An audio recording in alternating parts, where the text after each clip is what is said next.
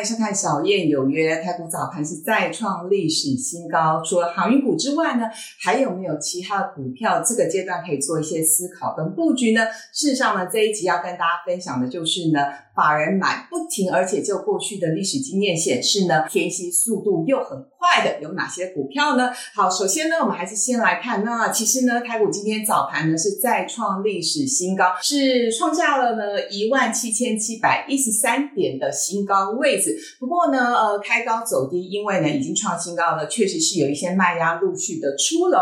那我的解读是这样，因为事实上呢，大盘呢从五月中旬的低点这一波呢反弹上来，已经涨了十六趴左右，所以呢难免呢确实短线上会遇到一些压力。可是呢，我们毕竟呢从很多的外资的研究报告可以看得出来，本来呢年初的时候呢，外资认为呢台股今年上市上柜平均呢大概获利会成长二十几趴，就没有想到现在呢是进一步。调高到四成之多，所以我想短线上还是会有一些空间跟机会。不过呢，我们还是要慎选个股哦。好，我个人的看法是呢，近期中小型股会比较有一些机会，主要是三大理由。第一大理由，大家有没有发现？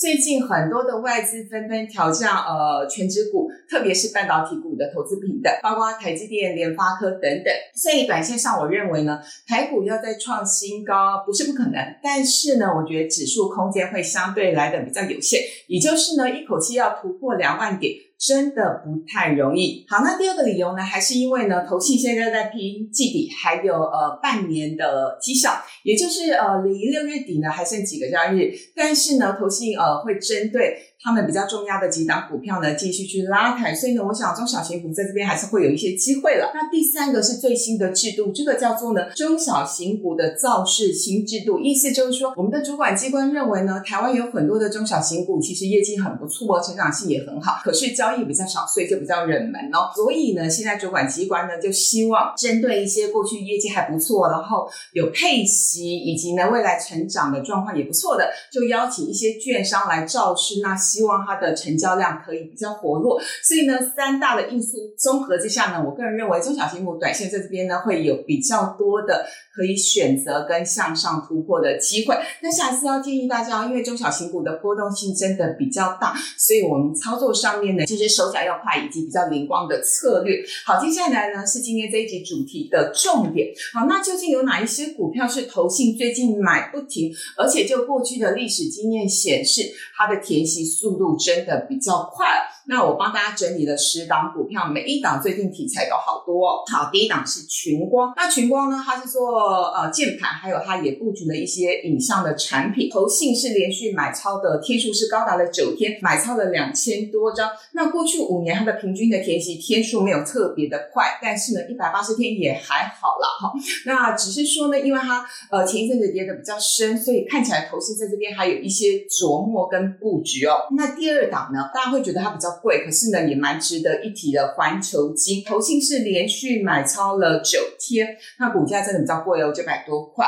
呃，这九天呢是买了一千多张，而且重点是呢，它即将要来除夕了。它除夕日呢是七月十五号。那特别是呢，今天最新的消息是，针对呢呃八寸晶圆厂的部分有传出调涨价格的情况，所以我想环球金在这边确实有一些利多消息在支撑股价。第三档是同性恋，同性恋呢是做影像感测相关的产品哦，投信也连续买了。八天买了六千多张，那除夕日现在还没公布呢。那我表格当中呢，举办没有提到特别的明确的除夕日，主要是因为这次受到疫情的影响，所以很多公司的股东会都延期了，因此也还没有办法确切的跟大家宣布除权息日的呃情况哦。那接下来是请说，哎，请说还记得吗？大概在一个半月之前，也就是呃五月中旬的时候，我们曾经介绍过这张股票，当时股价是九十五块，现在呢是一路涨到一。百三十块以上。那当然呢，投信也是一路买了。我们看到呢，这七个交易日投信是累计买了是五千多张。不过比较值得注意的是呢，昨天投信是减码了八百多张。那确实，我想股价涨上来了，有一些回档的压力。所以大家如果对窄板族群有兴趣的话，还是要选择正确的布局时间点。再来这一档是南地，南地呢连续买了七天哦，它是做乳胶手套的原料。那这阵子因为疫情的关系，所以很多人出门都戴手套，然后跟更不要说呢，医疗院所针对乳胶手套的需求是大幅的成长。我个人出门也都是戴手套，我觉得比较方便，而且呢，这样走酒精一直喷一直喷也比较不容易上手哦。投信呢，其实在这边呢，七天嗯是买了将近是一万九千多张的一个情况。不过呢，因为短线涨很多了，所以我们看到今天早盘是大回档。比较值得一提的是，它四月七号就已经呃除息了，是秒填息的状况。那当然，现在本土法人是预估，呃，南地今年全年 EPS 有机会是赚到十六块钱以上。所以对照它的股价，其实本一比十倍左右也不会显得太贵了。只是刚刚已经提醒了，因为呢，短线上真的涨太多，随时有回档的可能性。接下来。包括智邦，哎，智邦是网通大厂，而且是非常非常绩优的一家公司。呃，投信连续六天买了是一千九百多张，特别让大家喜欢的是，因为法人真的很喜欢它，所以过去这五年来平均填息的天数六天呢，好快哦。所以呢，表示呢，大家对于它的后市其实是蛮期待的，也是比较偏多的思考。那八月二十二号就要来除息喽。那超风呢？法人在这边有一些布局，买了两万三千多张。然后红泉，哎，红泉就是典型的夏天的概念股，因为它是做饮料包材的公司。这四天呢，投信是买了五百九十四张。过去五年平均的填息天数呢是三十九天，而且呢，很快七月八号他就要来除息了。他这次配的不错，他配了是三点六块钱呢，预估一下它的值利率是四点六趴。所以呢，如果大家对这个夏天概念股，有兴趣，其实配息也配的不错啦，大家就可以去斟酌思考一下，你要不要做一些布局。再来是大疆保健食品大厂也做了面膜好等等，这四天反而是买了两千四百多张，那很基的公司，连续三年 EPS 都高达十五块钱以上。那最后这一档是乔山，呃，健身器材的运动大厂，这三天投信买了是一千六百张。呃，哎，过去五年平均填写的天数也很快哦，六天就是填息成功。那当然，因为它也算是欧美解封概念股，因为呢，现在欧美呃这个施打疫苗的情况很不错，所以很多人呢就出去玩，也去健身房运动了。所以呢，呃，下半年呢，公司对于业绩的成长性是蛮有信心的。好，那因为十档股票我们没有办法一档一档帮大家仔细介绍，我们就挑几档来帮大家仔细说明好了。刚刚呢有提到群光，因为事实上呢。群光四月九号就除息了，但是目前是呈现贴息的状况。为什么？主要是因为呢，它其实呢，四月份的时候呢，公布的营收让大家觉得，嗯，好像衰退的比较多。因为虽然第二季本来就是传统的淡季。但是因为呢，四月份的营收是衰退了十二趴，所以呢，我们看到它的股价呢也从一百多块是呃跌到了七十多块。那这个波段的跌幅是跌了二十八趴。那也因为跌深了嘛，那所以如果你下半年有一些成长性，然后特别是下半年本来就步入传统的旺季，那当然就会有一些机会了。所以呢，呃，我想呢，群光的这些产品呢，再帮大家做一些分享。它是做键盘，然后影像相关以及车用电子等等。自用电子最近的题材蛮多的，也很夯哦。获利性的话呢，去年的 EPS 呢有七点八块，法人预估哦，今年是有机会挑战八点九，甚至是九块钱哦。那呃，特别是呢，它在成长性的部分，因为它去泰国设厂。泰国的新产能在第一季也开出来了。那提到泰国，很多人就说：“哇，那泰国就是 A D 疫苗的代工的很厉害的国家。”事实上呢，泰国也是东协的心脏。所以呢，很多包括台商或者是外商，如果你要吃东协市场的话，几乎都会去泰国插旗哦。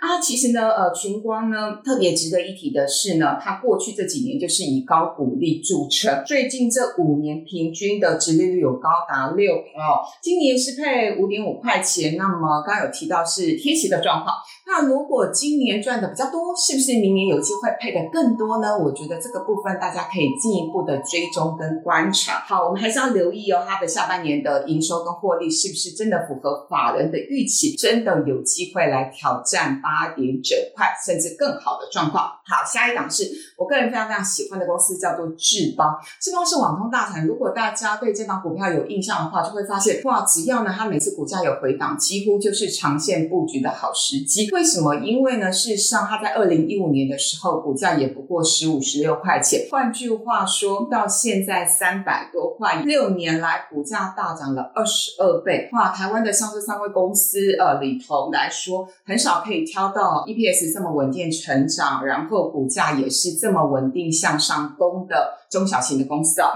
那它即使六月初呢发生了疫情，大家印象很深刻嘛？那时候大家都很紧张，都很担心说台湾的半导体的公司、网通的公司是不是因此呢会受到影响？结果就连它六月初发生疫情的时候，股价都没跌哦。那就是因为呢，刚刚特别提到的，因为它过去的历史的呃业绩的表现状况真的很不错，那法人对它的评价也比较高。那一般大家愿意给予的本益比是来到二十到三十倍之间哦。它是网络交换器大哦，去年的 EPS 是九块，那今年呢？法人是预估至少赚一个股本，也就是十块钱以上。外资呢喊出的目标价是三百四十二块，因为这阵子外资是不停调高它的投资的平等。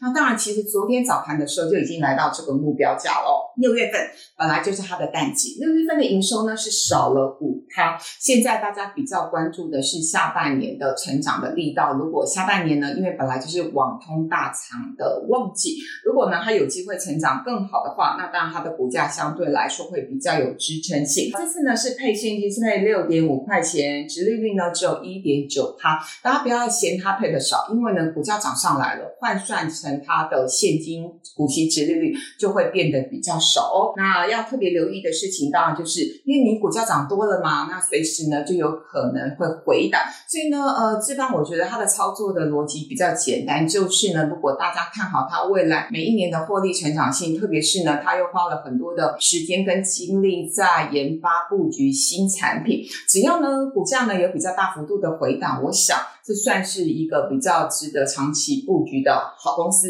好标的。好，再来我们看的是超风。超风呢，呃，它是这个半导体的相关的公司。那事实上呢，股价今年年初到现在已经从五十多块涨到八十块了，呃，已经涨了四成多。就会问呢，啊，涨四成多好像没有涨很少啊，哈。那毕竟呢，这个大盘呢今年也没有涨四成多哈。那可是呢，我们来了解一下它的基本面的状况，因为呢，呃，超风它是历程旗下的。打线封装大厂。那特别是呢，它去年的 EPS 是四点六八，可是呢，我看了好几份外资的研究报告，对于今年超风的看法还蛮正面偏多的，认为有机会是挑战七八块钱以上哦。怎么这么好？去年赚四块多，今年是看到七块半四十八块，主要是因为呢，超风呢它是封装大厂，而且呢它比较专注的是在成熟制程的部分。大家还记得吧？包括台积电，然后联电，然后像是世界先进等。全世界的半导体公司都在扩充产能，可是呢，必须坦白说，先进制程的部分，我想台积电是比较有机会，因为它的难度真的比较高。可是反而是成熟制程这一块，大家觉得比较没有那么难，所以呢，全球的大厂纷纷跳进去。那当然，因此也就有利于成熟制程的封装大厂了。因此，超风呢也有机会来受惠。那这次呢是配现金三点一块，折利率换算一下呢是三点八趴，也不错。啦，那特别呢，大家要去留意的是呢，新机台是纷纷到位，下半年的成长性是不是呢，真的会更好，真的会符合预期？尤其是连续两个月的营收是大幅成长了三成，所以呢，我们要继续关注的是它下半年的成长力道是否能够保持法人预估的续航力。好，那今天介绍的股票呢，这十档也都希望大家斟酌自己的风险承受度，在决定是不是要来做布局，以及呢买卖的时间点。也希望各自有一些拿捏哦。好，我们今天节目就进行到这边，祝福大家平安健康。